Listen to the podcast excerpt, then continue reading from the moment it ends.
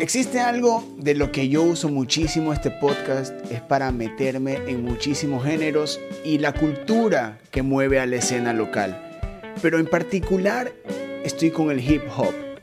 Muchos lo toman como género, otros están de acuerdo que es cultura, que nace desde la calle, que es protesta, que se lo vive, que se lo siente.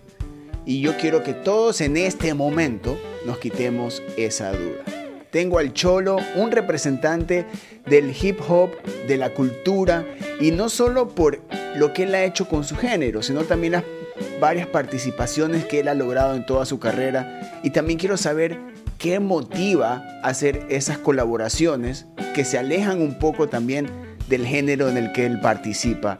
Mi brother Cholo, qué bacán tenerte aquí en Ruidosa Caracola. ¿Cómo estás? Gracias, Ñaño. Bueno, siempre es un gusto vernos, conversar, compartir cualquier nota. Tú sabes que igual desde que nos conocemos, como te decía, siempre hemos tenido una, una buena relación, en trip de respeto, siempre he estado preocupado por lo que haces tú y tú también igual con nosotros. Eh, y hemos convivido en la misma ciudad, aunque en diferentes trincheras, pero siempre coincidimos ahí mismo. Eh, yo, yo, creo que para contestar un poco la pregunta, el género hip hop nació cuando se industrializó el, la cultura. Entonces, cuando, cuando los negros en la Ioni empezaron a, ya vender más que cassette mixtape en sus barrios y empezaron de verdad a tocar la industria y a verse números, ya la industria se dio cuenta que eso debía convertirse en un género musical y lanzar toda la maquinaria que la industria tiene para todos los géneros. Pero al igual que el rock, al igual que el punk, al igual que el pop, yo siento que el, que el hip hop también nace de la gente, nace de, de las culturas populares, nace de, de comunidades, este, de minorías, y que en algún momento empezó como el sueño de cualquier tipo de expresión, porque yo creo que si nos convertimos en artistas por alguna razón es por expresarnos. Eh, el hip hop le da la herramienta a una persona que tal vez no tiene acceso a, una universidad de música o tal vez no sabe mm, cómo conseguir una guitarra. Si las guitarras inclusive nacionales son caras, ¿sí me entiendes? O sea, una buena guitarra nacional te cuesta mínimo 150 latas una acústica, buena guitarra nacional. Ya pues un, un panel de la calle tal vez no tenga ese acceso. Y más, más que comprarlo, este, a, a poder aprender. Entonces la música formal, la música tradicional en algún punto eh, se volvió elitista y el hip hop es una consecuencia de romper eh, esa élite musical de la música clásica, por ejemplo, antes, antes de que exista el jazz, el charleston. Yo siento que el hip hop es una consecuencia de todos esos géneros que empezaron a revelarse de alguna forma cultural y decir, hey, nosotros también podemos hacer música, tal vez no tan compleja, tal vez no tan este, estructurada o no tan científicamente registrada, pero no dejamos de expresar. Vista de donde se deja ver más la parte orgánica del ser humano, ¿no? Eh, ya en la práctica no le ves mucha diferencia con el punk, por ejemplo. Esto sería como que en la práctica sería un punk, pero con instrumentos, pero sin instrumentos en el hip hop. Y yo creo que es algo que, eh, hablando los dos, de los dos géneros en general, este, han tenido, son parte, ya se han culturalizado, son parte de la cultura, ya sea mundial o de eh, diferentes maneras que se expresa en, varios puntos del mundo, pero el, tema también que existe de protesta, de lo que son lo más locales, lo que son de más de ciudad, de que son de más cuestiones vivenciales. En el caso del hip hop se ha logrado y yo creo que también ahora tiene un, poder mucho más fuerte, ya que la gente en sí se siente aún más en derecho de, de reclamar, de protestar, de empoderarse de sus, de sus ideales y el hip hop logra eso.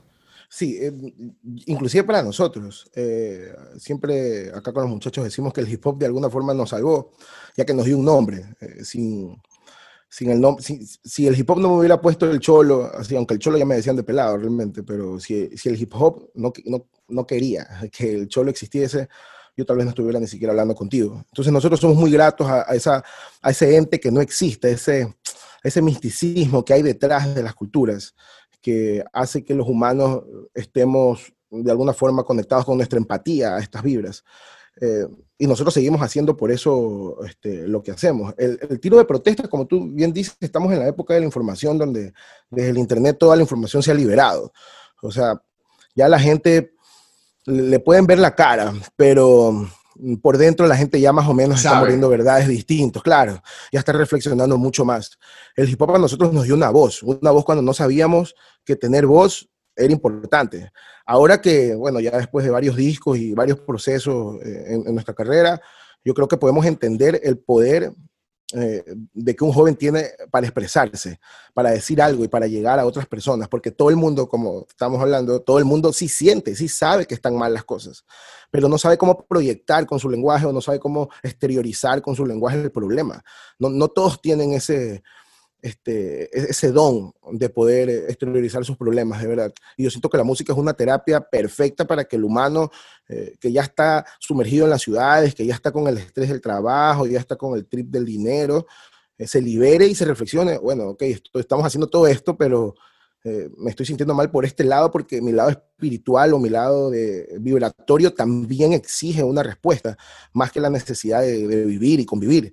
Entonces el hip hop para nosotros sí fue una respuesta, primero que nos sacó a nosotros.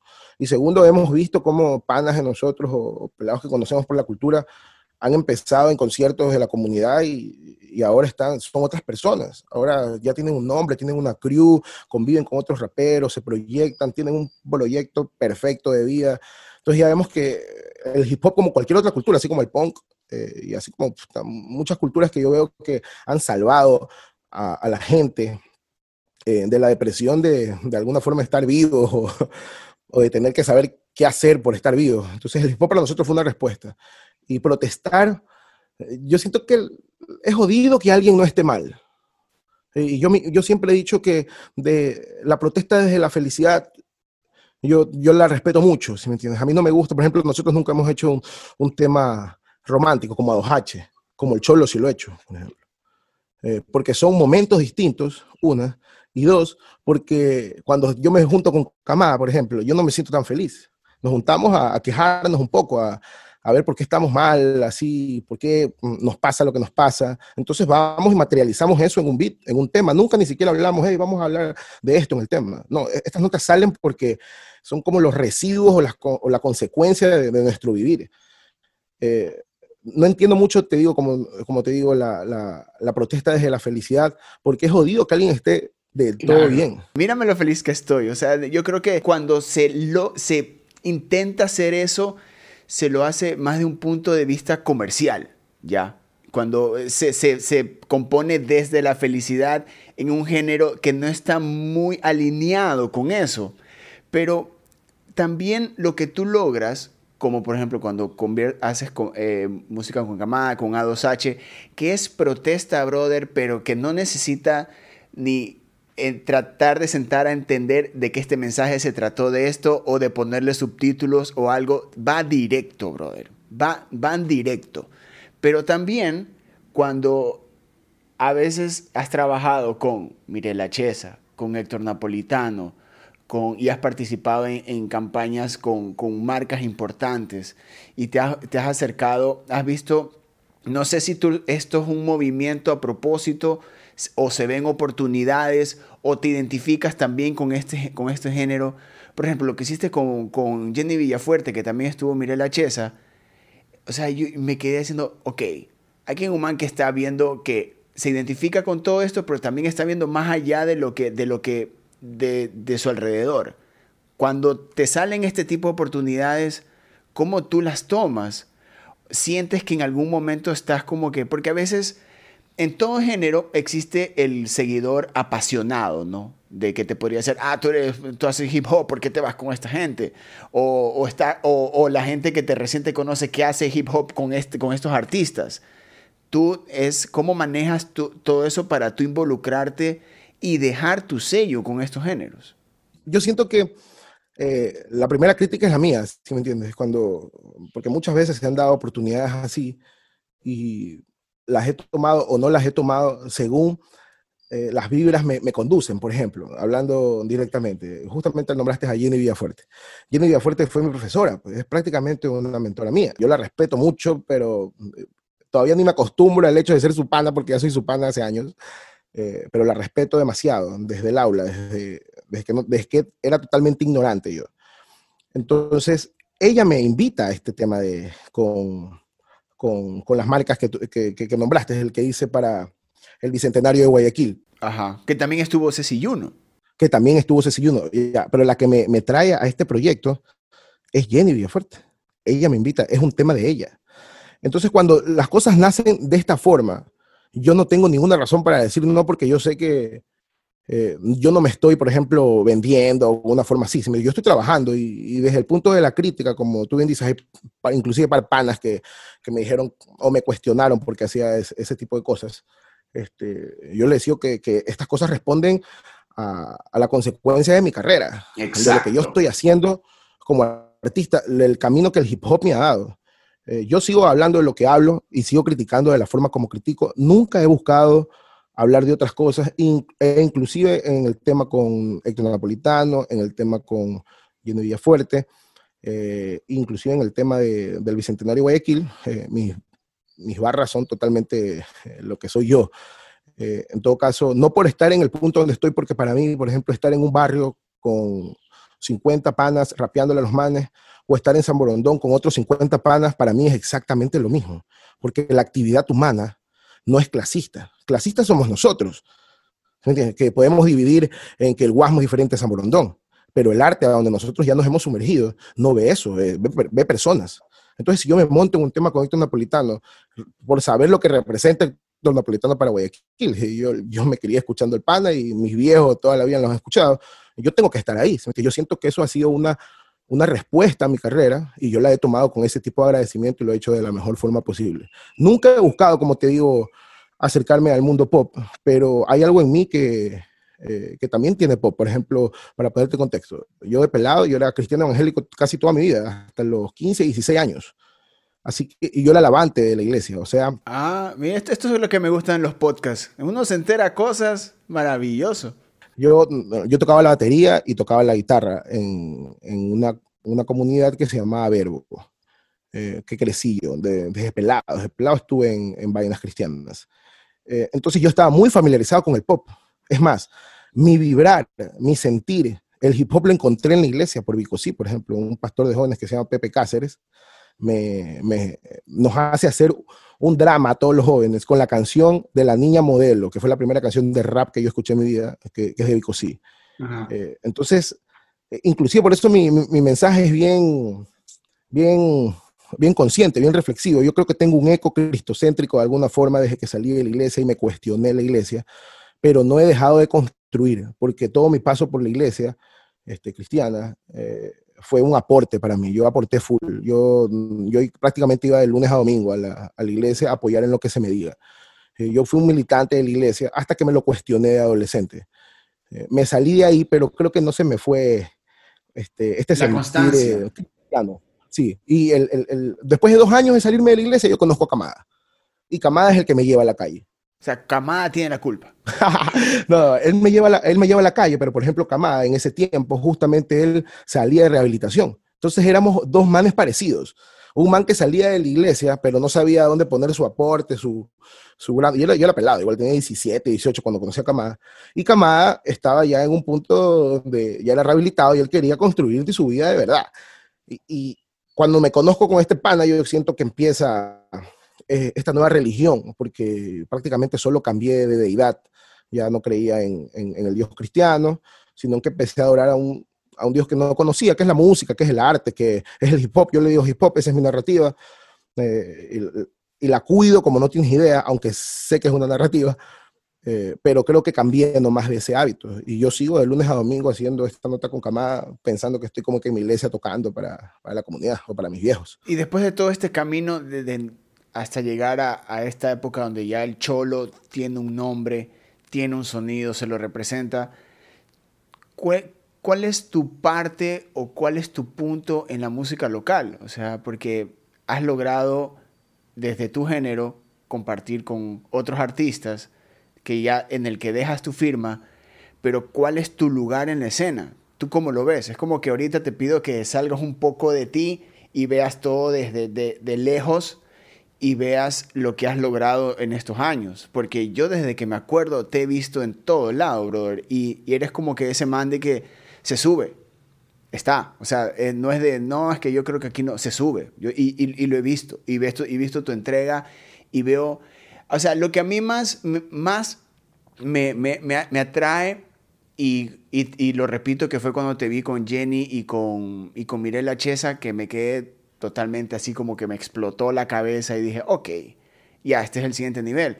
Pero cuando tú, ¿qué pasa cuando tú te das un tiempo, o mejor date ese tiempo ahorita, y mira cuál es tu nombre ya en la música local, que está creciendo? Poniendo en paréntesis, poniendo en paréntesis eh, la, la, pandemia y todo esto que ha sucedido, pero ya, ya tú puedes decir, ok, yo represento esto ahora. Claro, yo creo que inclusive con la pandemia, porque la cuento, antes, por ejemplo, de la pandemia, eh, en números no llegábamos ni a mil oyentes en Spotify, ahorita tenemos más de tres mil, y esto ha sido en pandemia. Entonces, de cierta forma, yo creo que todos nos tenemos que adaptar a lo que venga porque la vida es así. Uno no... Eh, este año, por eso te digo, ha sido muy productivo para nosotros. Ahora, yendo a la pregunta de dimensionando las cosas, yo siento que el hip hop a mí me dado un nombre y yo le soy muy agradecido por eso. Eh, con, con, mi pana Camada y con la, la, gente que aquí cambiamos en el decibel, estamos comprometidos que hay muchas cosas por hacer aún. Lo que nosotros hemos hecho, mm, de cierta forma, es solo decir que estamos acá. Eh, pero hay otros guayacos que en la historia, y hay otros ecuatorianos en la historia, y hay otros humanos en el mundo, en la historia, que han llevado su voz a otros niveles eh, inimaginables, ¿sí me entiendes? Que ahora se pueden eh, comprobar mm, después de tantas décadas de proyectos de otras bandas. Entonces yo siento que si nosotros ya tenemos el, la voz, porque a mí Guayaquil me hizo, ¿sí me entiendes? Como te digo, yo salgo de una iglesia pequeña, Camada me lleva a la calle por primera vez a los 18 años, de verdad, porque yo venía igual de barrios bajos, yo, yo nací en el suburbio, pero como toda mi familia era cristiana, yo no me acuerdo ver peligro alguno nunca. Es más, no me acuerdo ni, ni siquiera darme cuenta que éramos pobres, loco porque éramos felices. Eh, dentro de las comunidades cristianas hay harta felicidad, loco. La, gente es re feliz. Si alguien no tiene, se va a la casa de un pastor o algo por el estilo. Y yo no me acuerdo, yo tuve una infancia bien bonita y no recuerdo eh, tener cosas como que negativas. Y ahora ya de grande eh, lo puedo notar. Lo mismo siento que pasa con, con el hip hop. Nosotros estamos en un proceso, yo estoy en un proceso y yo me levanto todos los días como que si no he logrado nada. Más por no haber logrado nada, porque cada vez que pasan todos los días yo veo que más gente nos sigue, que más gente nos cacha. Eso quiere decir que nosotros representamos a más gente, tenemos una, una mayor responsabilidad de hacer cosas. Entonces, yo en qué momento me uno a la escena en Guayaquil, por ejemplo, ahorita que me dices que lo analice, y que creo que esto estaba cerca, porque tú estuviste cerquita de cuando yo empecé. Eh, si no fuera por este pana de Jaime Carrillo, mi brother. Él tiene la culpa de muchas cosas. Él tiene la culpa de muchas cosas. Por eso te digo que tú también estabas por ahí. Es más, yo, yo, yo creo que te conocí o por Diego o por Jaime, pero te conocí por ahí mismo, ¿sí me entiendes? Entonces este man de Jaime fue profesor mío en Paradox en el 2009, 2010. Cuando yo no sabía ni conectar un cable, pues el man me enseñaba. El man vio como que yo rapeaba y como que, no sé, su corazoncito, el man dijo, oye, este man es bueno y me invitó a una sesión con Cactus Gamarra. ¿En serio? ¿Tú, tú tu primera colaboración fue con Cactus Gamarra? Mi primera colaboración fue con Cactus Amar. El Cactus Amar de Dave, López, el Cactus Amar de Dave López, de Andrés Cajas, de Tomás Cancín, de, de, James Thompson. O sea, el, uno de los, creo que el segundo Cactus Amarra que hubo, ¿sí me entiendes? Porque creo que ahí no estaba un vocalista, que, porque ahí ya, empezaba a cantar Tomás. Me invitaron a, a, este, a esta sesión. Ellos ensayaban donde era grabador en Fediscos. Y yo creo que versioné en Las Vegas estoy muerto y Cielo, que es una de mis canciones favoritas de bandas ecuatorianas, Cielo de Cactus Amar. Eh, entonces, e-, ellos fueron los que me trajeron a la escena local. Antes de eso, no había hecho mucho. Y por ahí mismo yo conocí a, Klaus también. Klaus me conoció en un estudio de, de, ensayo en el loco, el man llegó, brother, nos vio, vio que no teníamos ni logo, vio que no teníamos ni Facebook, el man también nos agarró, venga muchachos, esto es lo que necesitan hacer. Y ahí también prácticamente Klaus es, otro H más, solo que no rapea el pana, pero siempre está presente de nosotros, con un pana además que se ha preocupado de nosotros de siempre. La primera banda fue Cactus, loco, plena. A ver, ver después. Sí, sí, Jaime prácticamente me encontró el man me vio, yo no tenía ni disco en ese tiempo, así que el man, no sé, dedujo que yo podía medio rapear bien. O sea, eso de 2010 al, 2000, al 2021 son 11, 11 años de, de estar no solo dos h o sea, también tú tienes, tú eres un man que camella, brother. O sea, tienes A2H, A2H y los cuervos, tienes el cholo, estas colaboraciones que también tienes, produces también. Porque ya me, ya, he enterado del material que andas produciendo ahora, ya he visto que Carmina anda por ahí, también ando, ando, ojo pelado también. Este es el momento para que tú, tú veas como que si creciste también en la pandemia, la, la usaste a tu favor, eh, y, y, y, ahorita que está empezando como que de nuevo a andarse los eventos, a reactivarse todo, ¿tú cómo ves tu lugar ahorita en, en esta como que capítulo 2 de la escena local, por poner como un paréntesis o un pare a lo que sucedió con la pandemia, ahorita viene el capítulo 2 donde había un pare de un crecimiento muy importante ahorita, ok, ¿quiénes, quiénes quedan? ¿Quiénes seguimos? ¿Quiénes van? O, sea, tal vez yo no lo puedo analizar de esa forma porque yo siempre he estado activo. Nosotros estamos activos haciendo conciertos desde octubre del año pasado. Empezamos a hacer un concierto con una fiesta de disfraces, hicimos con Ganja Roots, eh, Adohachi y los Cuervos.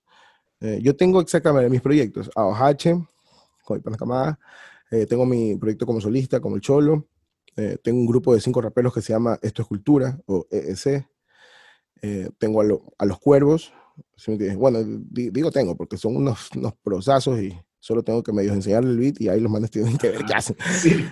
pero te, también estamos produciendo ese, ese, proyecto acá, estamos, a, estamos componiendo un disco ahorita de Cuervos y por eso estamos un poco apagados en los shows. Eh, entonces tengo estos proyectos que me sirven primero para, al menos lo veo yo así, ¿no? Eh, siempre a mí me dijeron, no toques mucho que te vas a quemar. Y yo, ¿cómo, ¿cómo, te vas a quemar? Porque yo veo a los famosos, esos panas de la Ioni, se presentan tres, cuatro veces a la semana y quemarse no se queman. Entonces, ha sido una forma de nosotros de diversificar nuestro camello para poder seguir estando activos, tener varios proyectos. Y aparte, a, mí me encanta empezar de cero. Yo siento que el día de mañana, si voy a tu casa y empezamos a hacer cinco canciones, guitarra, voz, yo soy feliz porque ya tengo un nuevo proyecto. Por ejemplo, con uno de los cuervos, con Joshua, tengo ahorita un proyecto que se llama Dúo, Dúo Joshua Abudeye. Estamos haciendo nuevos temas con él. A mí me encanta esto de empezar nuevos procesos porque la comunidad artística en Guayaquil eh, es como cualquier comunidad, como la de los panaderos. Los panaderos el día de mañana no dejan de hacer pan. Yo siento que nosotros como artistas todos los días tenemos que estar en constante creación. Hay algo que nos ha mantenido activos, siento yo, que es que tenemos esta bendición de la canción. Eh, cada vez que entramos a hacer un tema, sin querer, nos sale bonito. Y eso que lo digo ahora porque yo siento que me pegué con puros temas feos, con temas que eh, para una escena donde no sabía mucho de hip hop, era un poco extraño. Eh, este sonido extraño, eh, manes medio gritando, insultando, hablando de, de, varias cosas, era un poco extraño. La gente lo ha aceptado y a poco, y poco a poco ha hecho suyas algunas canciones que, plena, que nosotros no le teníamos ni fe. Entonces, nosotros siempre hemos, hemos enfocado nuestro camello en el, en el camello, justamente, en hacerlo, en hacerlo, más que analizar si va a funcionar o no va a funcionar, porque uno no puede jugar adivino con el gusto de la gente, ¿sí me entiendes? Uno solo puede saber y definir el gusto propio. A mí me encanta esto y esto es lo que soy bueno y esto lo voy a lanzar. Si a la gente le gusta, pues pero estar jugando como con los gustos de la gente es justamente lo que hace la industria al, al formular estas, estos proyectos muy felices. Y lo que hacen estos proyectos muy felices es despistarnos a todos de ver a los verdaderos artistas felices. O sea, que yo vea tanto proyecto que solo habla de amor, por ejemplo, ya me entra la duda de quién realmente es un romántico y quién no es, pues quién le va a pegar a su pelada o quién, ¿sí me entiendes? Y, y, pasa, en la escena pasa, que la, la, escena nos impone ídolos, creemos, obvio, porque confiamos en la vibra de la gente, esa es, claro, lo que está diciendo en ese tema, eso es. Y después resulta que está, es todo humano, ¿sí me entiendes? Entonces. ¿cómo podemos confiar en lo que alguien está haciendo es lo que realmente él es. Entonces, eh, eh, esto a, nosotros nos ha hecho transparentar nuestros procesos. Hay temas que inclusive no, que nos llegan a nosotros, porque nosotros somos seres imperfectos todos los días y basándonos en nuestras imperfecciones es que hacemos nuestros temas. Inclusive cuando para cantar, cantarlo y saber, ah, ya, yo sigo valiendo en esto. Entonces, para nosotros ha sido todo un proceso eh, de, de, transparentar nuestro niño interno para ir a componer rap. No ir con el peor cholo al micrófono. sino con la mejor versión de ese día, aunque no me fue tan bien. Y por eso hacemos ese tipo de rap consciente, rap reflexivo, porque inclusive hasta el rap consciente, yo hace poquito te estoy criticando la música romántica, pero también te puedo criticar mucho rap consciente, de muchos raperos conscientes que no es nada, para nada consciente. Y como la comunidad es grande, ya van a otros países, van haciendo desmanes, van dejando peladas por ahí con niños de ellos y no los reconocen. Entonces pasan una serie de cosas en, también en los ídolos del hip hop que, que nos proponen que hay que ser los mejores seres humanos del mundo, pero son unos monstruos. Eso igual lleva a mucha discusión porque el, el hip hop en sí tiene unos ídolos que yo me los tuve que sacar en algún punto. O sea, por ejemplo, Snoop Dogg en algún punto fue mi, mi un, ídolo, un referente. Me dije, ya poco a poco yo lo he dejado de ver como referente, porque me he encontrado unas contradicciones en muchas rimas que son totalmente homofóbicas, que son sexistas, lo que le criticaría un reggaetonero. Y ahí yo abro el debate y digo, chuta, entonces tal vez hay muchos reggaetoneros que no son malos y yo los estoy puteando por las puras, porque muchos de mi comunidad, o sea, del hip hop, no están usando el hip hop a lo que pienso yo debería ser usado. Ahora, yo no pretendo moralizar la música, si me entiendes, eh, porque la música no tiene, no, no, tiene un mensaje en sí, eh, pero los artistas sí tienen un mensaje. Entonces, si, me preguntan a mí, yo te, yo te, puedo decir lo que yo, yo puedo sentir que es. Eh, pero ahí ya pues yo respeto igual. Y es, y es increíble que traigas eso a la conversación porque a veces, por ejemplo, eh, en esta época eh, yo veo que tú lanzas, lanzas algo como el Cholo, lanzas algo como A2H, lanzas algo con los Cuervos, lanzas algo con Bombo y Cajas, que también es un proyectazo.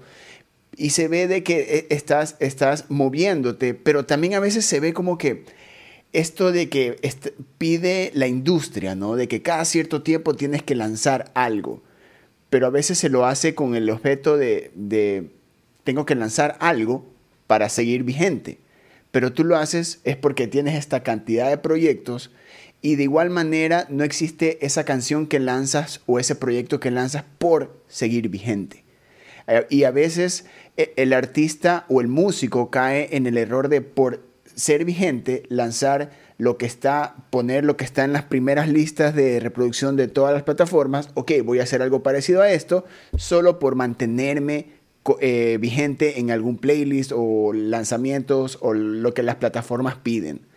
Y también, y eso ha generado muchísimo de, de esto de que el, artista se convierte en algo totalmente distinto a su arte por una cuestión de industrializar o comercializar su música. Y es algo que se ve mucho ahora. Y yo he visto muchas cosas, y no solo afuera, acá también. ¿ya? Eh, y, y mientras más pasa el tiempo, es más fácil detectarlos. Porque uno ya, no sé si es por ya el, tiempo que uno tiene haciendo música, viendo, componiendo y también siendo parte de la escena, como comunicador también, de que uno dice, ok, ya sé a dónde va esto, ya, entiendo cuál es el, el, perfil de este proyecto, ya entiendo a dónde va esto de acá. Pero, por ejemplo, en el hip hop, que para mí es cultura de hip hop, donde hay muchos muchas cosas y muchos temas que prevalecen y que son bandera del hip hop, como el, la vivencia, la vivencia pero mucho más cruda, ¿no?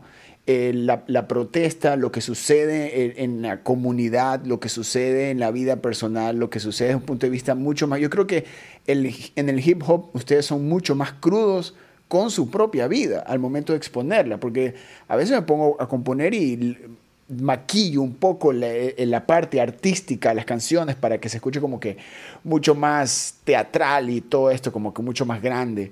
Pero tú coges y dices, ok, esto me pasó a mí, toma, eh, identifícate, hazlo, haz lo tuyo.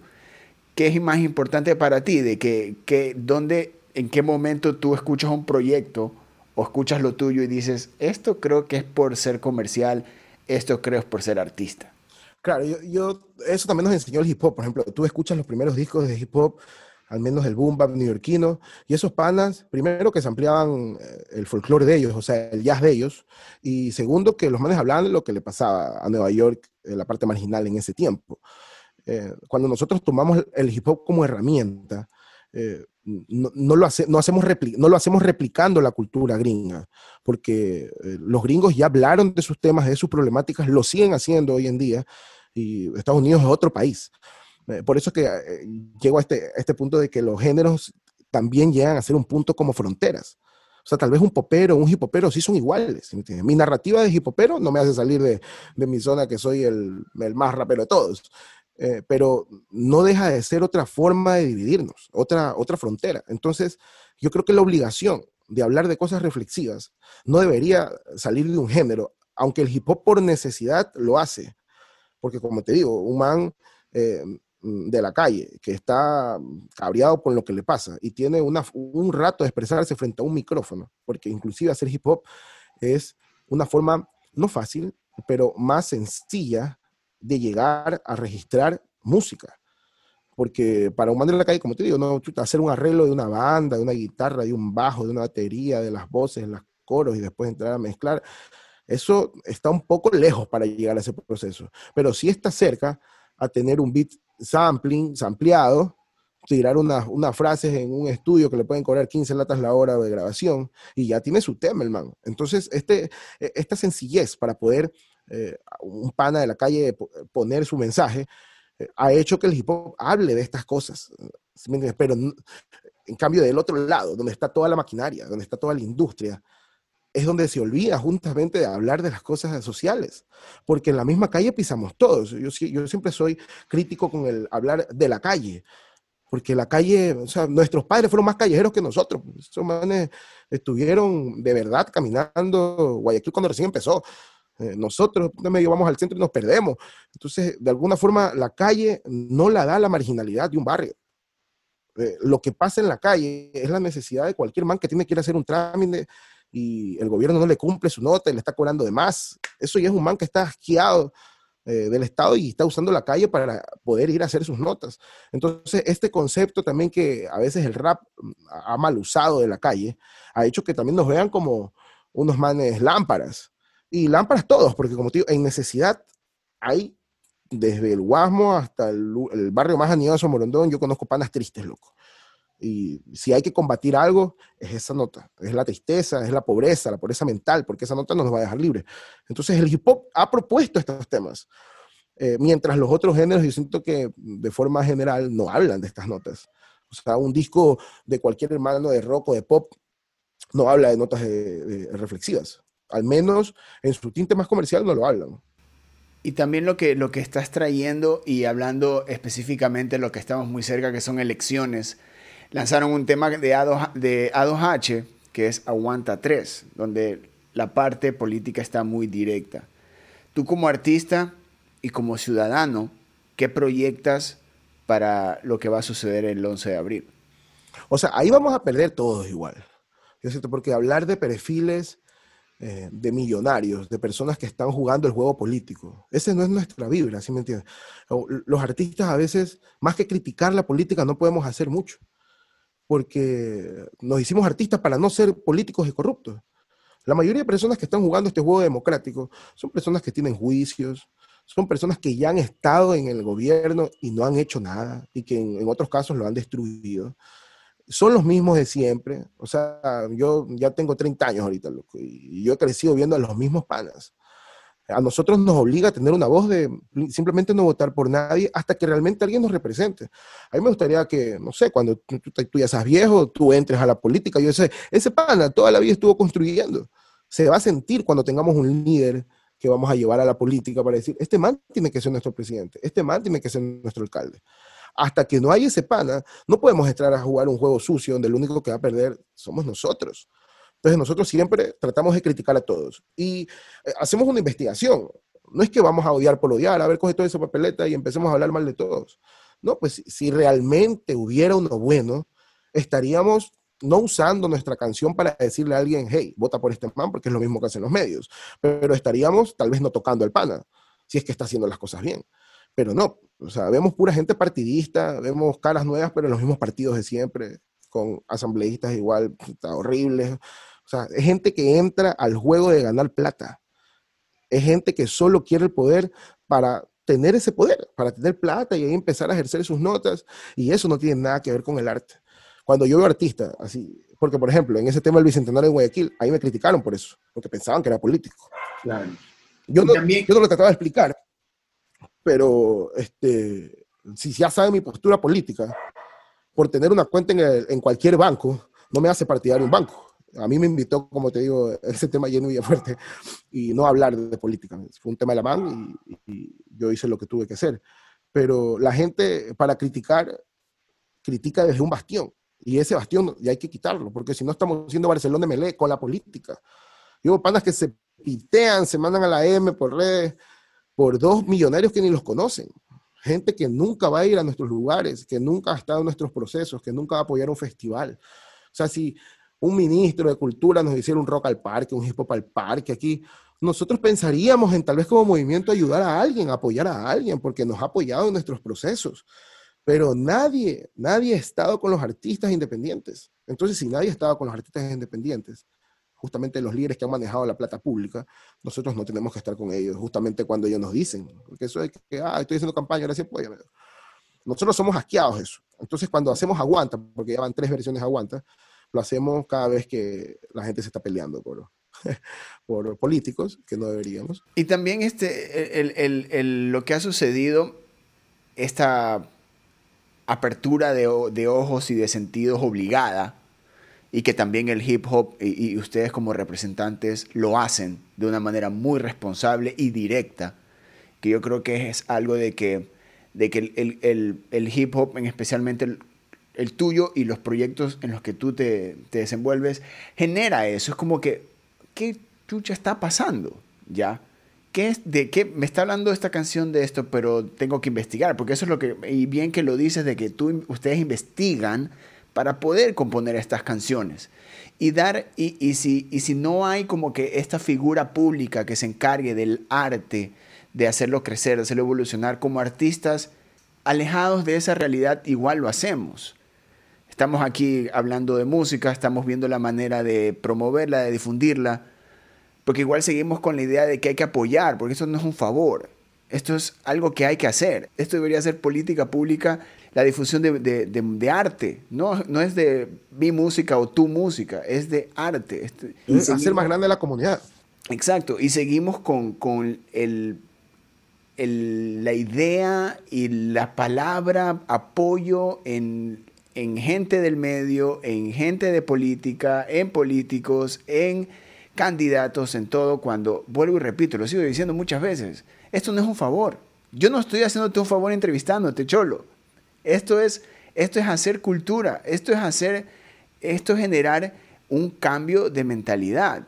Que lo, se lo está logrando, sí. A los pasos que, que, que quisiéramos, no. Pero amamos tanto esto que hay que hacerlo. Y yo creo que ustedes son un ejemplo. Este, yo siempre también te he conocido de esa forma, así, aportando a este, por ejemplo, yo le puedo decir hip hop, tú le puedes decir escena, pero tú y yo somos muy parecidos en, en eso, porque coincidimos en eso, en como niños, amar una comunidad que a veces hasta nos ha dado un par de palazos en la cabeza, pero nosotros como niños seguimos entrando a ese, a ese juego del arte para poder hacer una comunidad fuerte para los hijos nuestros, los hijos de nuestros panas, crezcan en estas comunidades seguras. O sea, la, música puede, puede cambiar a todos los futuros pandilleros, a todos los futuros matones, a todos los futuros adictos, a todos a todos los futuros problemas, el arte lo puede cambiar.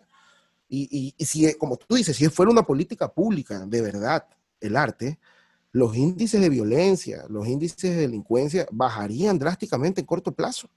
Porque estás cogiendo el problema de raíz, estás cogiendo ese pelado que aprenda saxofón en un barrio a los ocho años, y sin ese saxofón, ese pelado tal vez en diez años más sea sicario. Entonces el arte sí cambia, así como me cambió a mí, me dio un nombre, así como cambió a Kamada y le dio un nombre, y no volvimos a ser lo que éramos antes, eso va a pasar en cualquier persona que toque el, arte en cualquier, en cualquier tipo de expresión. Con el hip hop nosotros sí, es una forma más acelerada de camellar. Nosotros hemos, camellamos, eso también te, iba a decir hace un rato, que hablabas de, de la forma como las bandas camellan. Eh, las bandas, claro, camellan para estar activas. Nosotros cam camellamos para socializar nuestros temas. Por ejemplo, a nosotros nos encanta hacer eventos pequeños, nos fascina, no sabes cómo, porque sentimos que ahí es donde va gente que realmente como que a, a, percibir bien lo que se le va a presentar. Es gente que realmente está interesada en estas cosas. Entonces nosotros hacemos a cada rato proyectos nuevos y hacemos pequeñas reuniones para socializar estas notas. Lo venimos haciendo hace 10 años. En algún punto te conocimos a ti, en algún punto conocimos a Klaus, en algún punto conocimos al Chamo, en algún punto conocimos a Segarra, pero siempre por movernos, por estar activos, socializados en nuestras notas, diciéndole a todo el mundo. Por ejemplo, al principio, con Camada, nos presentábamos en quinceañeras, reuniones de, adictos, también donde mi pana que se rehabilitó, ahí nos presentamos, porque no sabíamos, no, la industria igual en Ecuador ni siquiera está hecha. No hay un lugar donde pueda ir un rapero y decir, ah, aquí tengo mi disco, a ver si una disquera me ve el talento. No hay un lugar así. Y lo, y, lo, lo poco que industria que hay es selectiva no es inclusiva, es elitista y se, siente y se percibe de esa forma.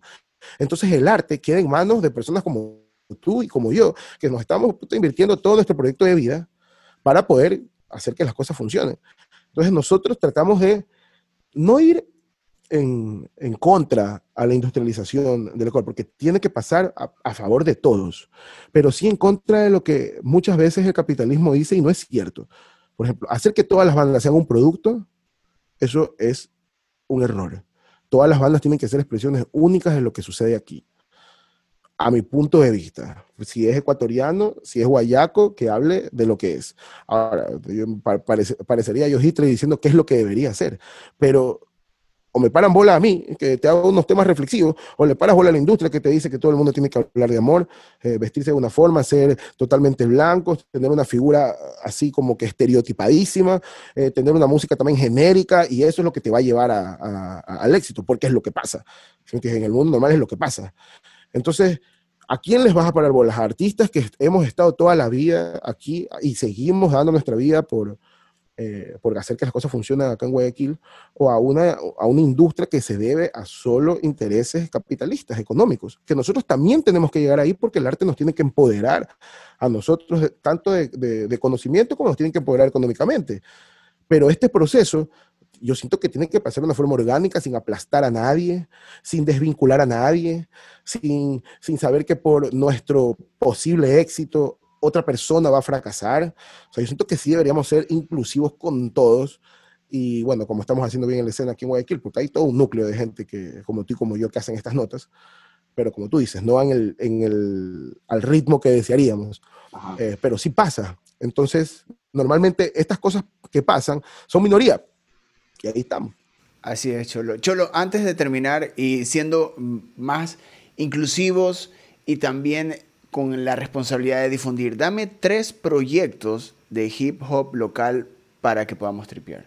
Tres proyectos de hip hop local. A ver, Crazy Vito y, el, y su clan 8.5. Este pana es, es toda una leyenda aquí en Guayaquil y en el Ecuador, inclusive. Él sale de un grupo que se llama Quito Mafia, de Quito. Él, bueno, búsquenlo. Crazy Vito y su clan 8.5. Este, ese es uno. Otro, Gucci. Él es del sur de Guayaquil, es leva de nosotros, empezó casi el mismo año, en el 2012, todavía no teníamos disco y ya lo habíamos conocido este pana, de tremendo rapero. Y hay un man nuevo que me gusta que se llama Chicho también. Y también tiene material audiovisual, Chicho. Y tiene temas y todo. Son tres raperos que a mí me gustan aquí en todo caso. Ahí está. Cholo, mi brother, qué gustazo tenerte acá en el podcast de Ruidosa Caracola. Siempre es increíble conversar contigo, brother. Esperemos eh, podernos ya vernos, poder verte en vivo, que también es un trip, el cholo en vivo, ya sea en, A2H, con los cuervos, como solista, en cualquier, en cualquier presentación es lo máximo. Hay que organizar algo. Yo digo y cholo ahí para vincular a la gente. Déjame terminar este podcast y ya tengo esa conversación contigo, no te desconectes. tripeen al cholo, tripeen a 2H y sigan tripeando la cultura del hip hop en el país, en todo lado. Eso alimenta, eso nos hace crecer, eso nos hace evolucionar. Por el arte local, yo soy Eric Mujica. Este es otro episodio de Ruidosa Caracola. Nos estamos escuchando. Adiós.